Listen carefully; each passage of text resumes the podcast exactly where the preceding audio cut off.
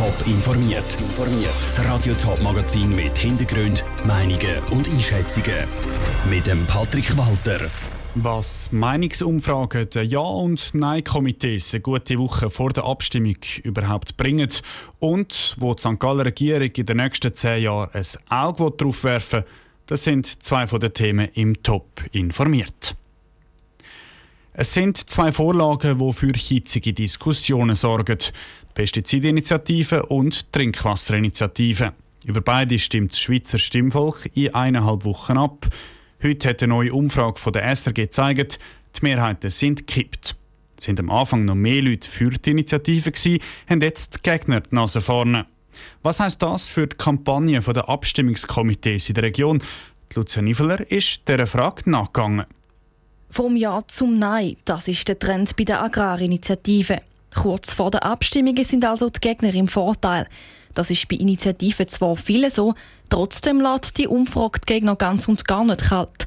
An ihrer Taktik ändern tun sie aber nichts, sagt Peter Nüsch, Präsident vom St. Galler Bauernverband ganze Kommunikation haben wir auch frühzeitig schon festgelegt. Das ist eine lange Zeit, da ändern wir sicher nichts mehr. Bei uns geht es wirklich auch noch darum, dass man einfach auch die Leute mobilisiert. Also die Leute, die wissen eigentlich, was sie abstimmen, dass sie auch wirklich an Turnen gehen. Ich glaube, die Mobilisierung ist jetzt eigentlich die einzige Maßnahme, die man noch machen kann. Auch die erste Umfrage, wo noch die Mehrheit für ein Ja war, hat nichts an der Kampagne geändert. Ähnlich tönt es bei den Befürwortern. Auch sie verfolgen die Umfragen und die Entwicklung der Zustimmung mit Argusaugen. Aber auch wenn sie jetzt am Boden verlieren, um etwas an der Taktik zu ändern, ist es zu spät, sagt der Kurt Ecker vom Komitee zweimal Ja im Kanton Thurgau. Aber was wir sicher machen, ist, dass wir quasi nochmal einen besonderen Effort leistet. Also bei uns im Komitee wollen wir jetzt nochmal das Inserat zum Beispiel in den Medien mal auffahren. Wir werden sicher nochmal auf die Chance gehen, zum Flyer verteilen und wir werden auch noch mit Platz in den Bus und in gewissen Regionalbahnen auftreten. Und was sie auch machen, ist die Mitglieder zu motivieren, um sich nochmal anstrengen, damit es dann am 13. Juni ein Jahr gibt. Der Beitrag von der Lucia Nivler. Neben den beiden Agrarinitiativen kommen am 13. Juni auch das CO2-Gesetz, das Covid-Gesetz und das Antiterrorgesetz an Turnen. Für alle drei zeichnet sich laut der SRG-Umfrage ein deutliches Ja ab. Nicht nur auf nationaler Ebene, auch in der Stadt Zürich wird am 13. Juni abgestimmt. Dabei geht es um einen Tunnel. Der Stadttunnel geht seit den 80er Jahren unter dem Hauptbahnhof durch. Er war ursprünglich einmal für Autos gedacht, aber er ist nie gebraucht worden.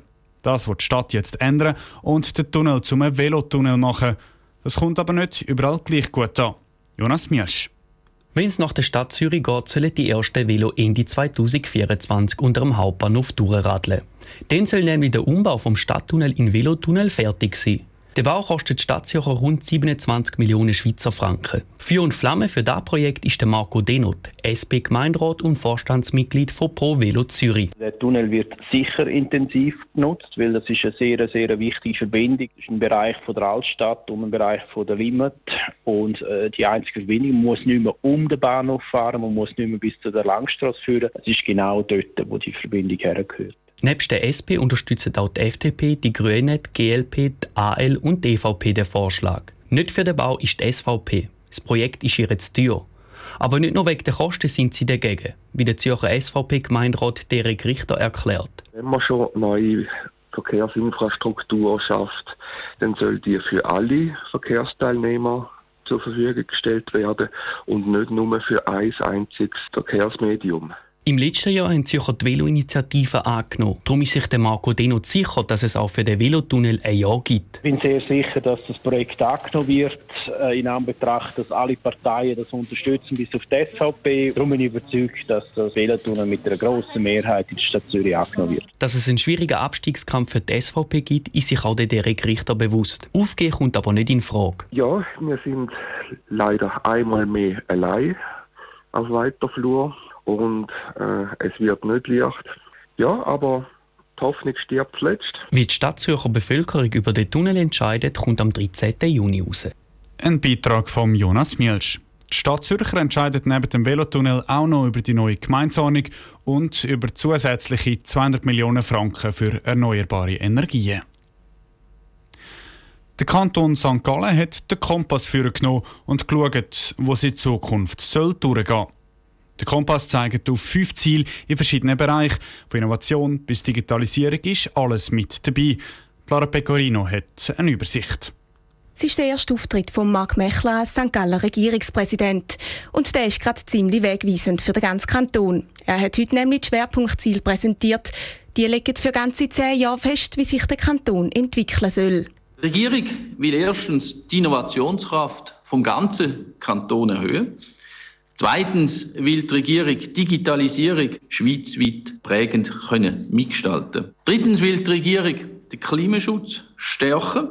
Viertens will die Regierung die Chancengerechtigkeit sichern. Als fünftes und letztes Ziel wird die Regierung die Strukturentwicklung fördern. Über dem Ganzen steht Vision Vielfalt erleben, Akzente setzen. Besonders bei der Digitalisierung hat der Kanton Grosses vor.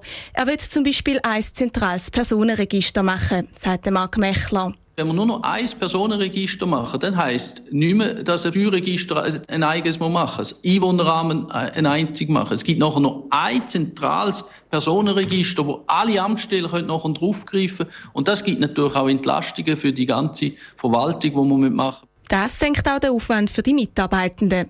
Als Innovationsstandort möchte der Kanton zum Beispiel die Wirtschaft, die Forschung und die Bildung mehr verknüpfen. Im Vergleich zu der letzten Schwerpunktsetzung hat die Regierung das mal weniger Ziel präsentiert. Das hätte aber kein Einbuß, sagt Marc Mechler. Die Schwerpunktplanung ist nicht das Ziel, dass man den Staatskalender bebildert oder anders darstellt, sondern das Ziel von Schwerpunkt ist ja eben Nomen ist Omen, Schwerpunkt können setzen, Schwerpunkt können fokussieren damit. Das bedeutet aber nicht, dass andere Themen, die nicht drin sind, dass die nicht mehr wichtig sind. Der St. Galler Regierungspräsident Mark Mechler im Beitrag von der Lara Pecorino.